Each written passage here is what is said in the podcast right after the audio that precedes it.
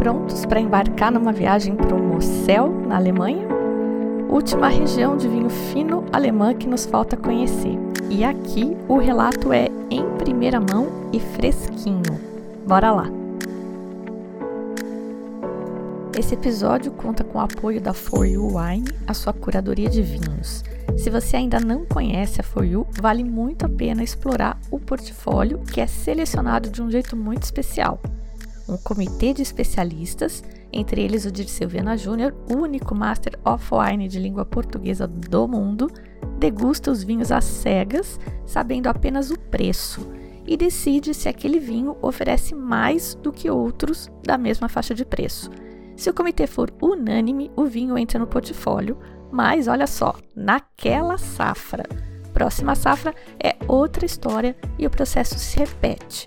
Os ouvintes do podcast contam com um desconto de 15% usando o cupom SIMPLES4U, número 4 e letra U, igual ao site deles 4u.wine. Outro patrocinador que é novo por aqui é a Tábua, apaixonados por produtos artesanais movidos pela criação de experiências. Por meio de aromas e sabores, a tábua cria seleções perfeitas para surpreender qualquer paladar. São queijos, geleias e embutidos de produtores de todo o Brasil. Além disso, a tábua, junto com sommeliers parceiros, harmoniza esses produtos com vinhos do mundo todo, proporcionando uma verdadeira viagem de sabores e de conhecimento.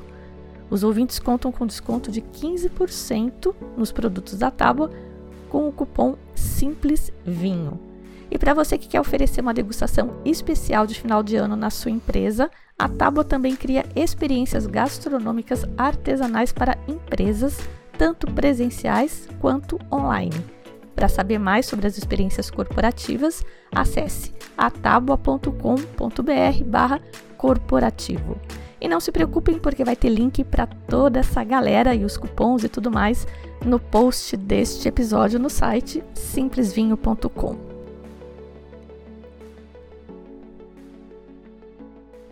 No último episódio, a gente já percorreu todo o Rio Reno estudando as regiões alemãs produtoras distribuídas ao longo do caminho. No episódio de hoje, a gente vai percorrer outro rio, o Mosel que também dá nome à última região produtora que nos falta explorar. Importante dizer aqui que, apesar de ser o rio mais importante da região, o Mosel não é o único rio por lá. Até 2007, o nome da região era Mosel-Saar River, mencionando os dois afluentes, o Saar e o River. Notem que eu tentei caprichar no meu sotaque alemão aqui, falando Mosel mas eu vou falar Mosel a maior parte do programa porque, enfim, vícios que a gente desenvolve ao longo do caminho. Perdoem meu alemão, por favor. Zar escreve S-A-A-R e Ruwer é R-U-W-E-R. Essa região de vinhos do Mosel é muito especial porque, além de tremenda tradição, ela é uma cartilha ambulante para a produção de vinhos. Tudo bem bonitinho na teoria, como tem que ser. Essa história toda começou há 400 milhões de anos, no período Devoniano. A região era um mar, com aquela típica composição de solo de mar.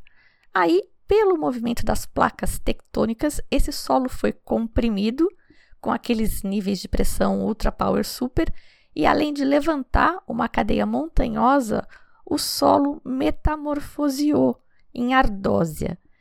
Essa montanha de ardósia então foi sendo erodida e quebrada por mais milhões de anos.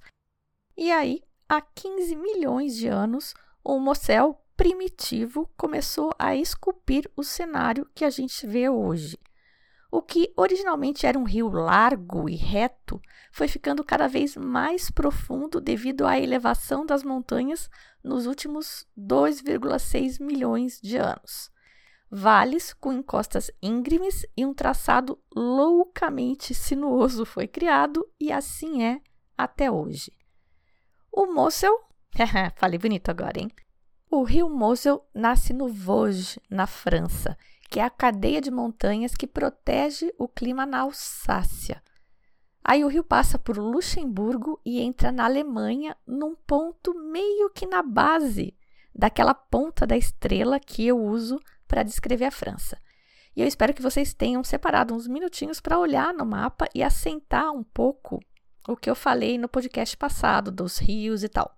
E eu digo um pouco porque eu sei que tudo que eu falei não vai assentar de uma vez só. Então, relembra, que relembrar é importante para osmose. Tenta visualizar. A Alemanha, então, é meio retangular e a França é uma estrela de cinco pontas. Uma estrela meio torta e gordinha, mas com cinco pontas. Uma dessas pontas, a ponta superior da direita, é justamente a fronteira com a Alemanha.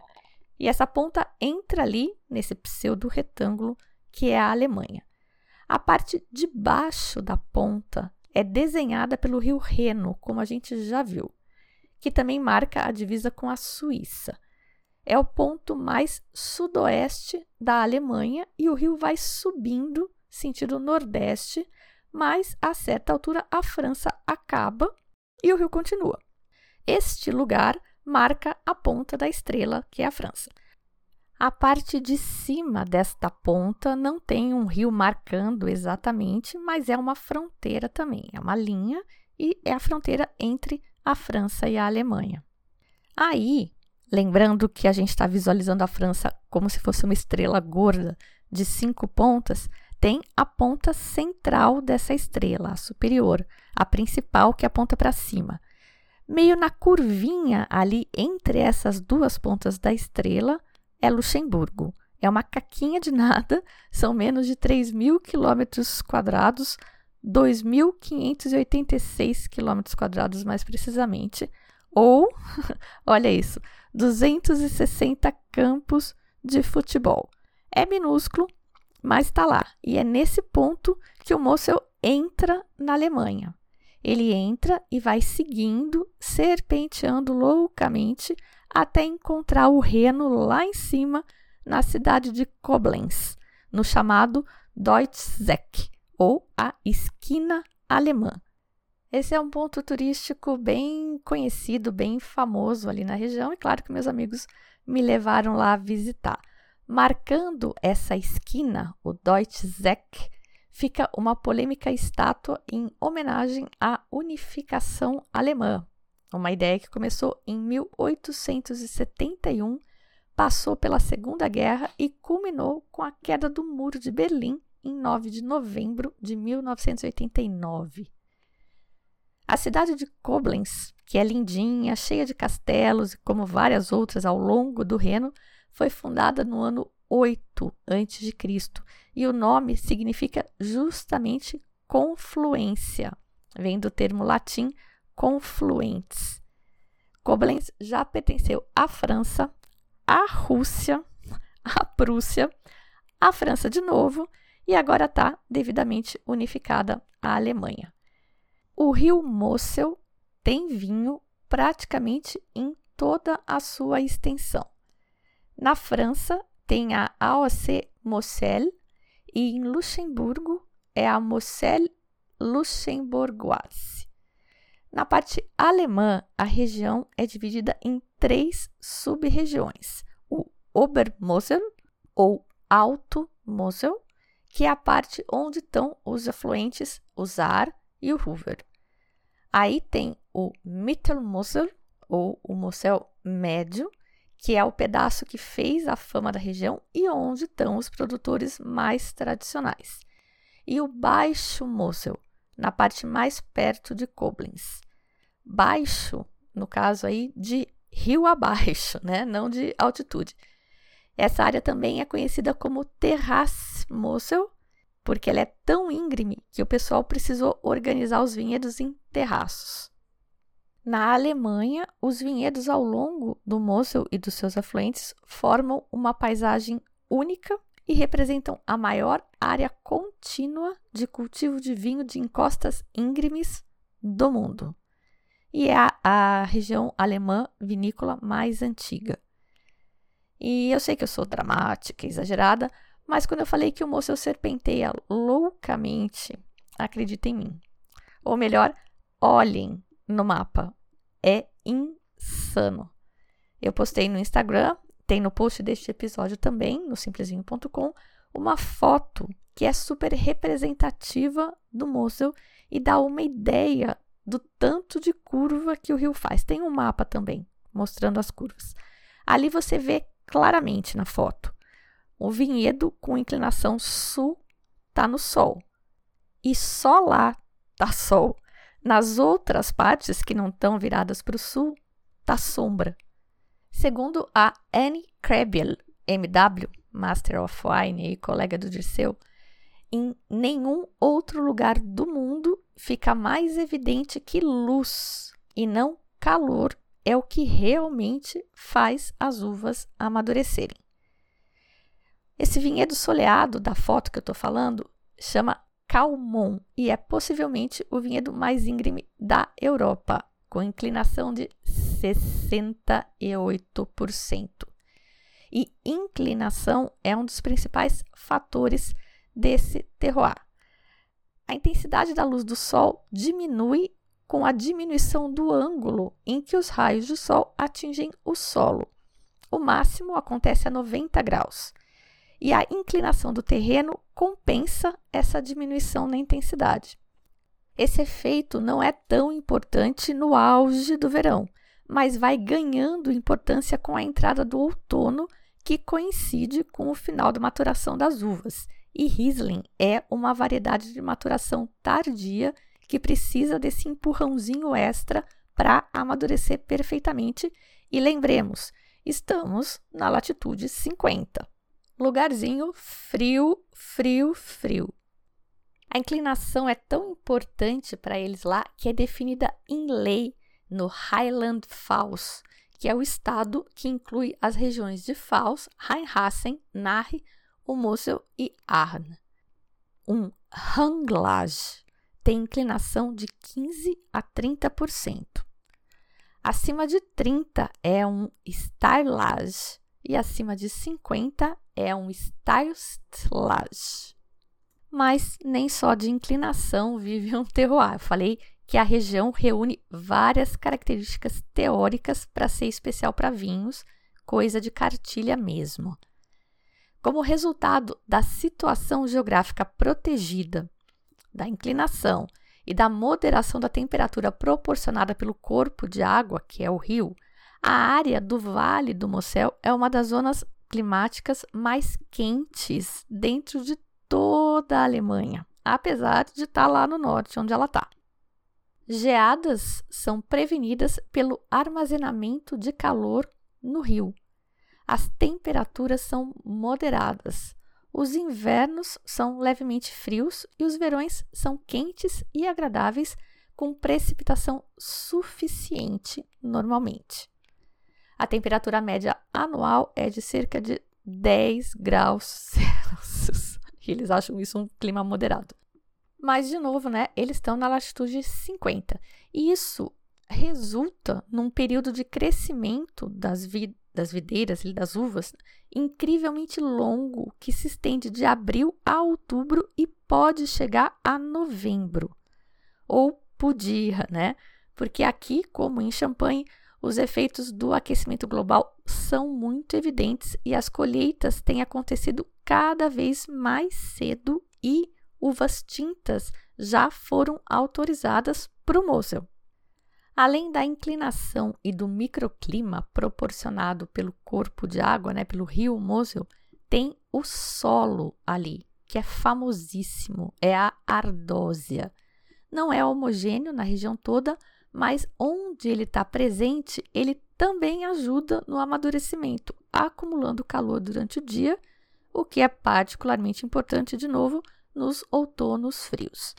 Cerca de metade das áreas vinícolas estão situadas na ardósia devoniana ao longo do Zar, do Ruwer e no Mosel Médio, entre as cidades de Trier e Cel.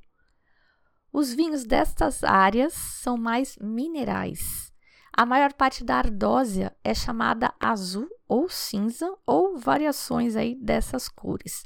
O solo de ardósia vermelha só pode ser encontrado no início do Mosel médio, perto de Schweich. É uma cidade isso, vou soletrar. S-C-H-W-E-I-C-H. Eu acho alucinante isso, ó. Um, dois, três, quatro, oito letras, uma palavra de oito letras, tem duas vogais só e estão juntas no meio da palavra. Uma particularidade por lá, um solo especial, é o riolite vermelho, que é uma pedra de origem vulcânica criada na bacia de Wittlich, a partir de fluxos de magma de cerca de 250 milhões de anos atrás.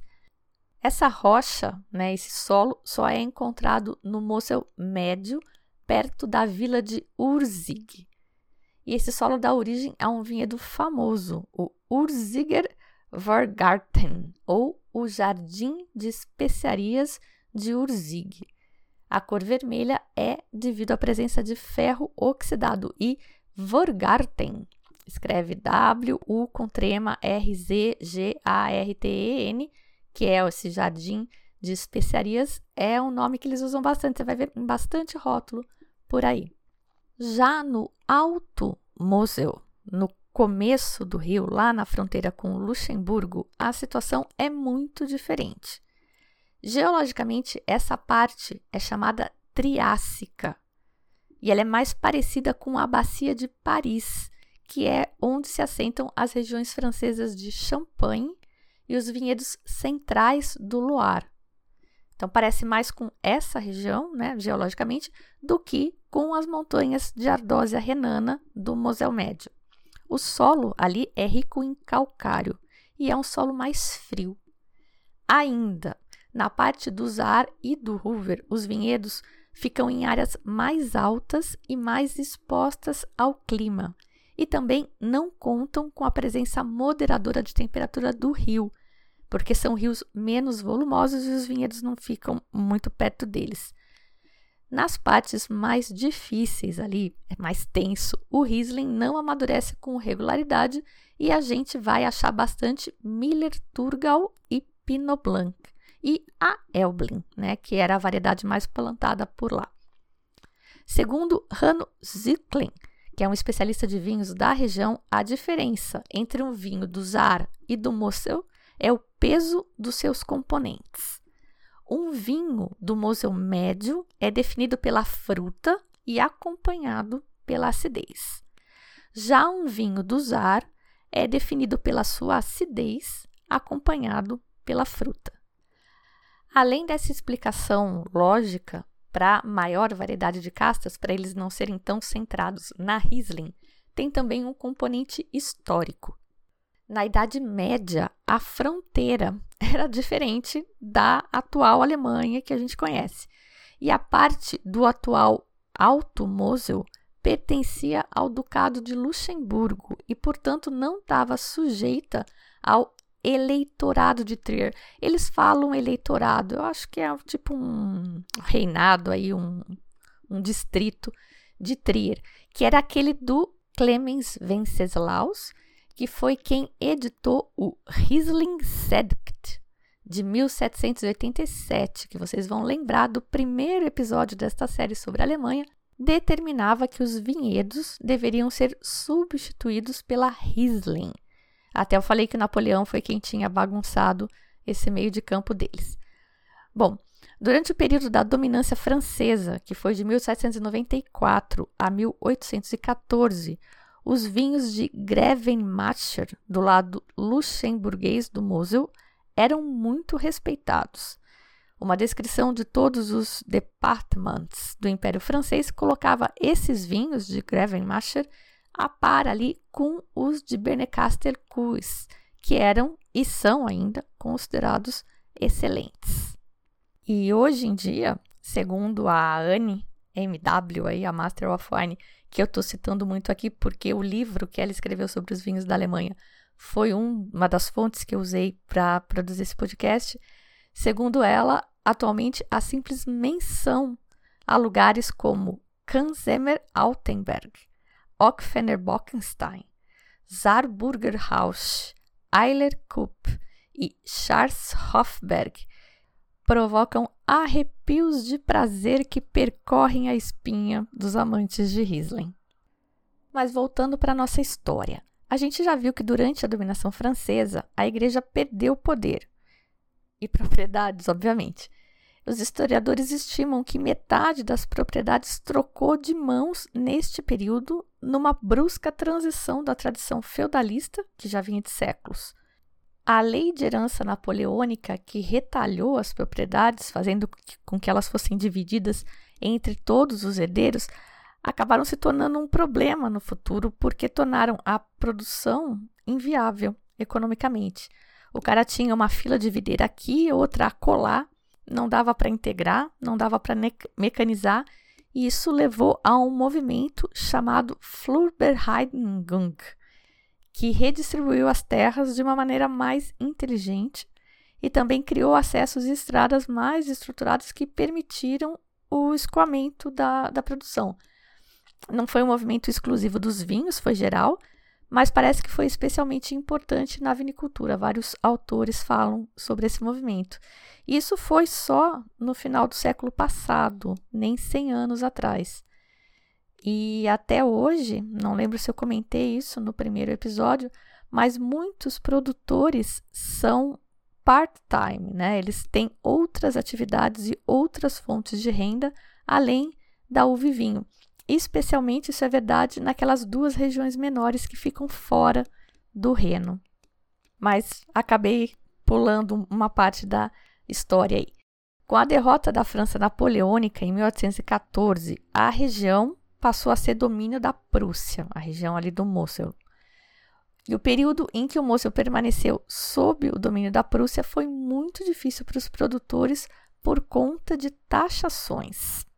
Aqui tão parecido com o que rolou em Bordeaux, que os melhores vinhedos foram definidos em 1885 pelos comerciantes de vinho com base nos preços que os vinhos atingiam no mercado, aqui também rolou um mapeamento dos melhores vinhedos, mas foi feito pelo Estado para cobrar imposto.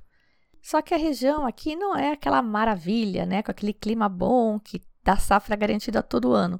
Tinha muita quebra de safra e algumas safras ruins em sequência trouxeram miséria, mas miséria, para a região. E ainda os caras tinham que pagar imposto.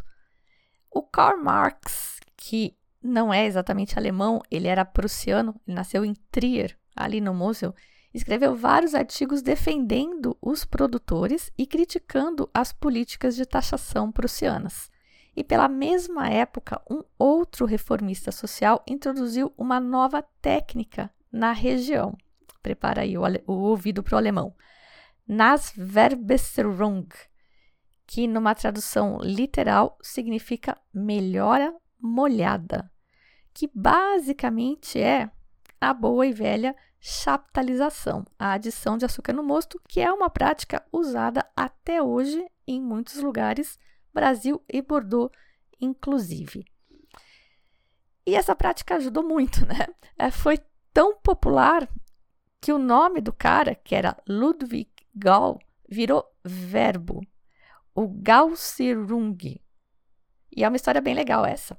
O Gall era socialista e às vezes foi chamado de o primeiro socialista alemão. E o trabalho dele era, assim, a, a meta da vida dele era a redução das desigualdades. E os produtores de vinho do Mosel, nos anos 1840, estavam colapsando pela taxação, especialmente a taxação, mais uma série de safras ruins consecutivas e a concorrência, já que tinha ali, estava rolando uma prévia de comunidade europeia, um mercado comum prussiano, um tratado que foi assinado em 1830 e tinha melado o monopólio de vendas que o pessoal do Mosel tinha para o norte da Alemanha. E a técnica do Gal permitia enriquecer o vinho, especialmente, e contrabalançar né, com açúcar aquela super mega acidez dos vinhos quando o ano era ruim. Né? Então, em outras palavras, ele pegava um negócio imbebível e tornava a coisa ok, que era vendável, que tinha mercado. Isso salvou a vida de muita gente e, claro, não foi unanimidade e acabou gerando na Alemanha o movimento do vinho natural versus o vinho antinatural ou artificial, o Naturwein. E isso lá em 1840 já. Segundo o Kevin Goldberg, que é um historiador e pesquisador que concentra seus estudos no comércio de vinho alemão do pré-guerra, essa discussão de vinho natural ou não só começaria na França e na Itália décadas depois. E ainda assim, segundo ele, dificilmente se aproximou da intensidade e obstinação alemãs, que estava centralizada no Mosel prussiano contra o Faus bávaro. O Goldberg conta que esse tema dominou a discussão até durante o surto da filoxera no final do século XIX. E ele fez uma observação num artigo de 2013 mas que eu acho que ajuda a gente a olhar com um olhar diferente, aí, sob uma ótica diferente, para essa discussão que rola ainda hoje. Porque, sim, se você pensou nesse vinho natural de hoje, sem maquiagem, blá blá blá, é a mesma conversa. Então, eu vou ler para vocês o que o Kevin escreveu. O dogmatismo tocado aqui que dividiu o debate no século XIX, estava firmemente enraizado em antagonismos de classe, divisões ocupacionais e até alianças políticas, fato que duraria pelo menos até o final da Segunda Guerra Mundial. Embora um tipo de dogmatismo ainda permeie a discussão de hoje, e certamente a paixão com que as pessoas se alinham a um ou outro lado da disputa continue tão forte como sempre, isto é, eu acho, menos um sinal de politicagem e mercantilismo regional e mais uma tentativa de conectar o vinho com estilos de vida modernos. Pode não haver nada natural sobre isso também, no entanto. Em outras palavras, marketing baby. É disso que ele está falando. Mas muito bem, seja por obra da Naves Besrung do Gal ou de uma série de boas colheitas, nos anos 1860 os prestígios dos vinhos do Mosel estavam bombando. E aqui a gente está falando essencialmente do Mosel médio e não da região inteira. Uma coisa que ajudou o Mosel médio a se descolar das outras partes do Mosel e da Alemanha inteira foi justamente o mapa de vinhedos com fim de taxação, segundo argumenta o escritor de vinhos Joachim Krieger. A região de Trier era mais dependente da vitivinicultura que outras regiões, então ele investiu pesado no mapeamento dos melhores vinhedos com esse objetivo de tributar. Mas isso acabou servindo como ferramenta para toda a cadeia, deixando a qualidade dos vinhos mais transparente para todo mundo. Outro empurrão veio no pós-guerra franco-prussiano. E se você não ouviu ainda o episódio 112 com o menu harmonizado mais famoso do mundo, corre lá ouvir. É dessa época aí, quando o exército prussiano cercou Paris e os habitantes comeram os bichos do zoológico, mas claro que tudo devidamente regado à Gran Cruz. Tem também um episódio que eu já prometi e está aqui na fila para eu fazer sobre o quase extermínio do Riesling alsaciano. É tudo coisa aí dessa época. Tem a ver com a guerra também. Mas a guerra é, tornou evidente a importância das ferrovias na logística de distribuição de armas, tropas e mantimentos, e como a região do Mosul é fronteira, eles acharam que deviam investir na infraestrutura de transporte de lá para a eventualidade de uma outra guerra. E isso acabou ajudando o Mosel a escoar os seus vinhos também. Traben Tarbach tornou-se o segundo maior centro de comércio de vinhos do mundo, atrás apenas de Bordeaux, e se você considerasse só vinho branco, aí então eles eram o líder. Essa bonança durou até a Primeira Guerra Mundial, cheio de altos e baixos a história dos vinhos da Alemanha e especialmente do, do Mosel. A literatura não fala de um grande choque com a filoxera e os produtores que eu visitei por lá me confirmaram que a coisa não pegou muito lá, tem bastante pé franco, inclusive. Mas as condições do Tratado de Versailles após a Primeira Guerra, a inflação e a crise de 1929 tudo isso quebrou o povo por lá. E ainda assim, olha o momento curiosidade. Quando o chanceler alemão Konrad Adenauer foi negociar a libertação dos últimos prisioneiros de guerra na União Soviética com Nikita Khrushchev em 1955, ele levou um Riesling Bernecasteller Doctor 1950. Bernecasteller Doctor é um vinhedo no Mosel Médio, provavelmente o vinhedo mais famoso por lá. Vou contar a história daqui a pouco. A recuperação foi lenta e dolorosa e a legislação deles não ajudou. Segundo a N, o fato de a Nasverbesserung, aquela melhora molhada do Gal, ainda ser permitida em 1971 e a criação dos Grosslagen, ou os sites coletivos, fez com que o vinho do Mosel virasse uma paródia de si mesmo. A produção cresceu desenfreadamente. E um dos exemplos mais grotescos de um Grosslagen, segundo ela, é o Pierre Porter Michelsberger, que tem mais de mil hectares e é maior que algumas regiões produtoras inteiras na Alemanha. Nenhum produtor de um bom vinhedo que esteja aí nessa região de Pierre Porter Michelsberg vai colocar esse nome no seu rótulo. E se você encontrar, já sabe que é vinho de atacado. Ao longo de um século, a área de vinhedos dobrou, com a inevitável queda na média da qualidade. Aí, em cima disso, vieram os escândalos de agregado de xarope para forjar vinhos de colheita tardia isso em 1980, e em 1985 o escândalo do dietileno glicol. Foi só na virada do século que a região começou a retomar o seu prestígio e a partir daí a coisa só vem crescendo.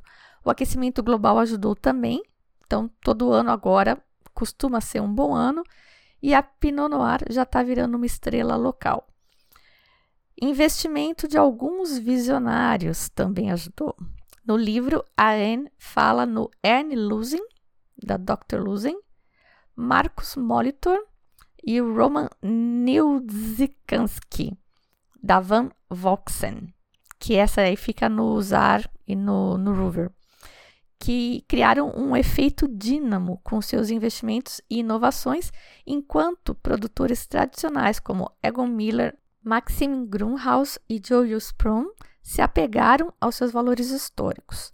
A qualidade dos vinhos do Mosel vem sendo reconhecida e reverenciada ao redor do mundo novamente, mas a produção aqui continua tão difícil como sempre foi. Ela diz que tem um ditado alemão que diz que não tem pão conquistado com mais suor e repartido com mais frugalidade do que no Mosel. Isso vale também para os vinhos de lá. E que os vinhos são ainda incrivelmente subprecificados. E a gente tem que aproveitar enquanto os chineses não descobrem e se apaixonam por esta preciosidade. Vamos às dicas de viagem então. Eu visitei três dos produtores desses que a Anne comenta que trouxeram inovação para o museu. Ela comenta de vários depois, mas quando ela fala da, dessa virada né, de mesa, ela fala de alguns produtores. Eu visitei três deles. Escolhi os caras por acaso antes de ler o livro, porque são caras famosos mesmo, né? São de destaque.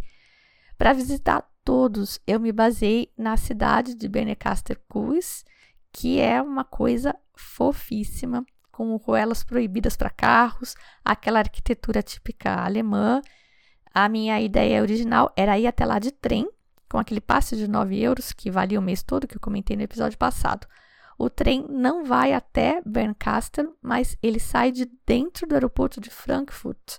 E o meu plano era ir até Urzig e pousar por lá.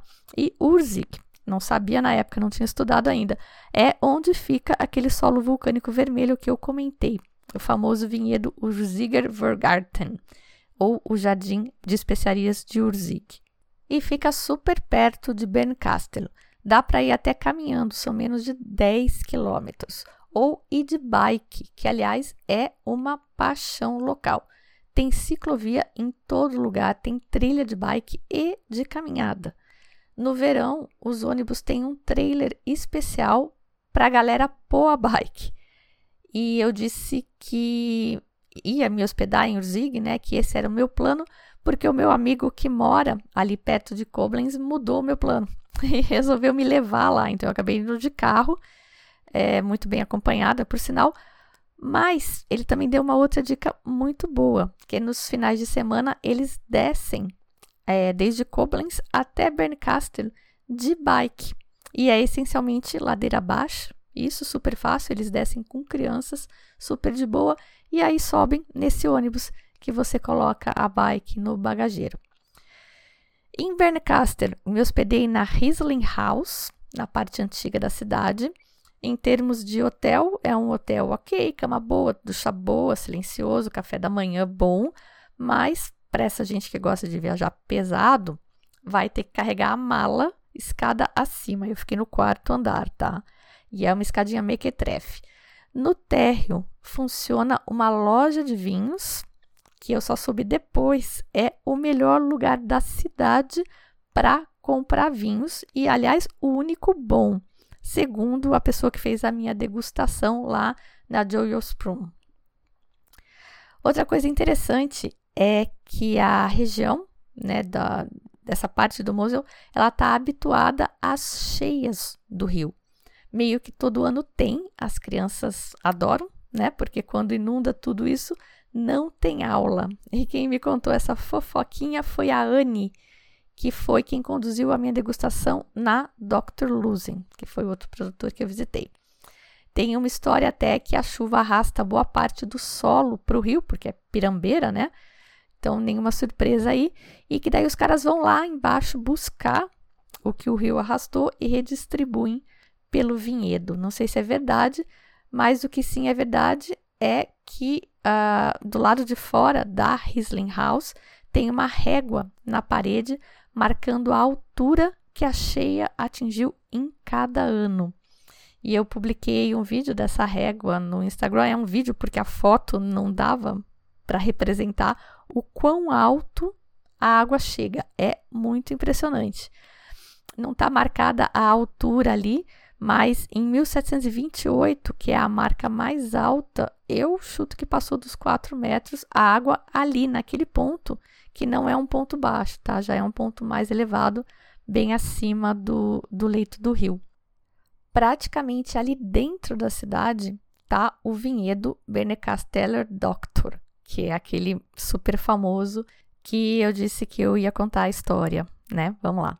Segundo a lenda, o eleitor de Trier. E eleitor é aquilo que eu falei, né? Que eles chamam de eleitorado, mas é, sei lá, tipo um prefeito, um governador distrital, enfim. É, é, o ele, esse eleitor era o arcebispo Bohemund II. Ele estava hospedado no castelo Landshut em 1360, quando ele ficou gravemente doente. Os médicos prescreveram todos os tipos de poções, medicamentos, remédios e sabe Deus mais o que, mas nada teve efeito.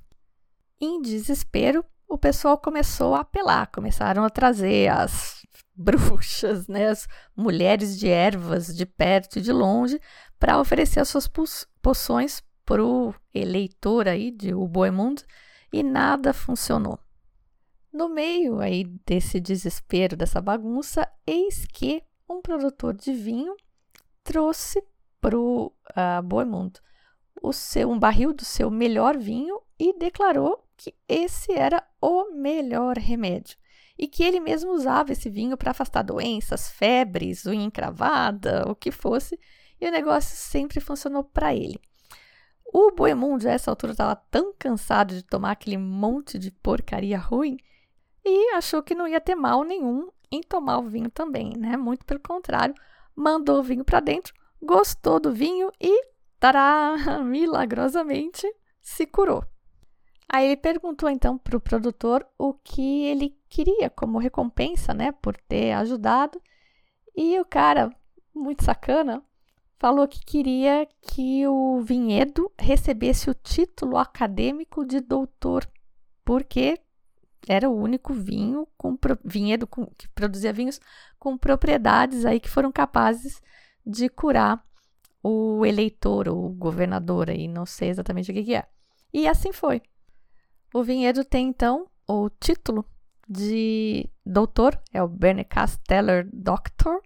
E para quem estiver planejando uma visita por lá, o castelo Landshut, que é onde o Bohemund estava hospedado aí durante este evento, em 1306. O castelo não existe mais, mas tem as ruínas que você pode visitar.